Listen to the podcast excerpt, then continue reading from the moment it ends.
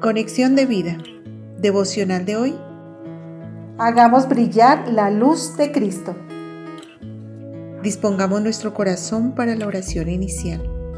Señor, gracias por sacarme de las tinieblas a la luz admirable y hacerme parte de una comunidad de creyentes llamados a traer la luz de la vida, el amor y el gozo a este mundo en oscuridad, a resplandecer como luminares en medio de las tinieblas, llevando esperanza a los que están lejos de ti. En el nombre de Jesús. Amén. Ahora leamos la palabra de Dios. Jueces capítulo 17 versículo 6. En aquellos días no había rey en Israel, cada uno hacía lo que bien le parecía. Juan capítulo 8 versículo 12. Otra vez Jesús les habló diciendo, Yo soy la luz del mundo, el que me sigue no andará en tinieblas, sino que tendrá la luz de la vida. La reflexión de hoy nos dice, a diario vemos atrocidades en las noticias. El abuso de menores, la trata de personas, la esclavitud moderna, la corrupción y la violencia.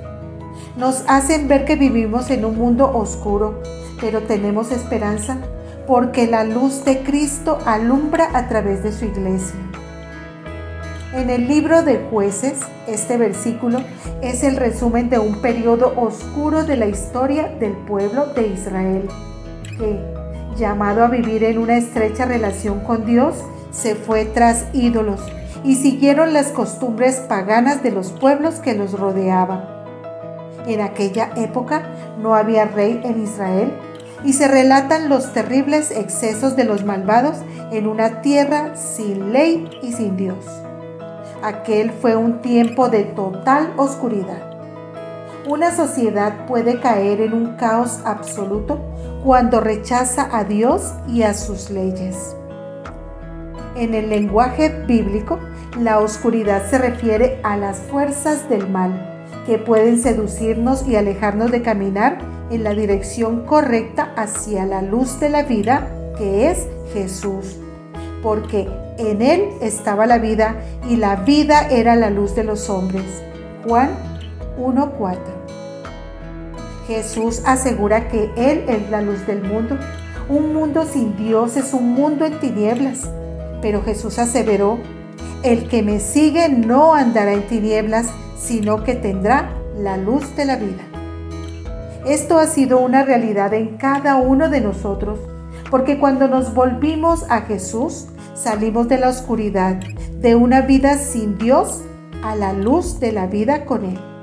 Porque dice Pedro, mas vosotros sois linaje escogido, real sacerdocio, nación santa, pueblo adquirido por Dios, para que anunciéis las virtudes de aquel que os llamó de las tinieblas a su luz admirable.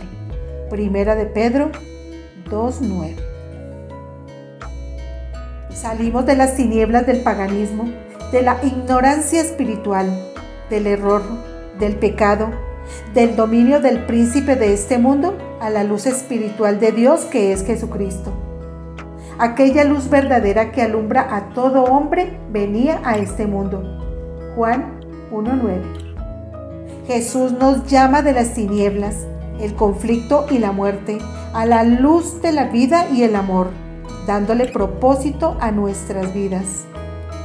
La misión de la iglesia es proclamar las excelencias de Dios, es decir, testificar a las personas acerca de las obras maravillosas de Dios. Con su misma vida, el cristiano debe testificar de lo que Dios en Cristo ha hecho por él Marquemos la diferencia porque podemos brillar en un mundo en oscuridad con el amor de Cristo, viviendo vidas íntegras con amabilidad y sencillez, como dice Filipenses 2.15, para que seáis irreprensibles y sencillos, hijos de Dios sin mancha, en medio de una generación maligna y perversa, en medio de la cual resplandecéis como luminares en el mundo Nuestra finalidad es cultivar la vida espiritual con el cumplimiento de la gran comisión. Tenemos que establecer un contraste entre la luz y las tinieblas. Por eso debemos ser hijos de Dios sin mancha en medio de una generación mala y perversa.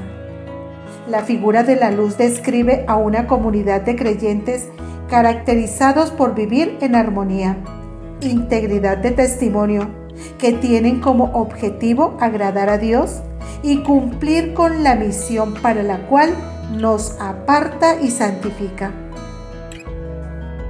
Visítanos en www.conexiondevida.org. Descarga nuestras aplicaciones móviles y síguenos en nuestras redes sociales.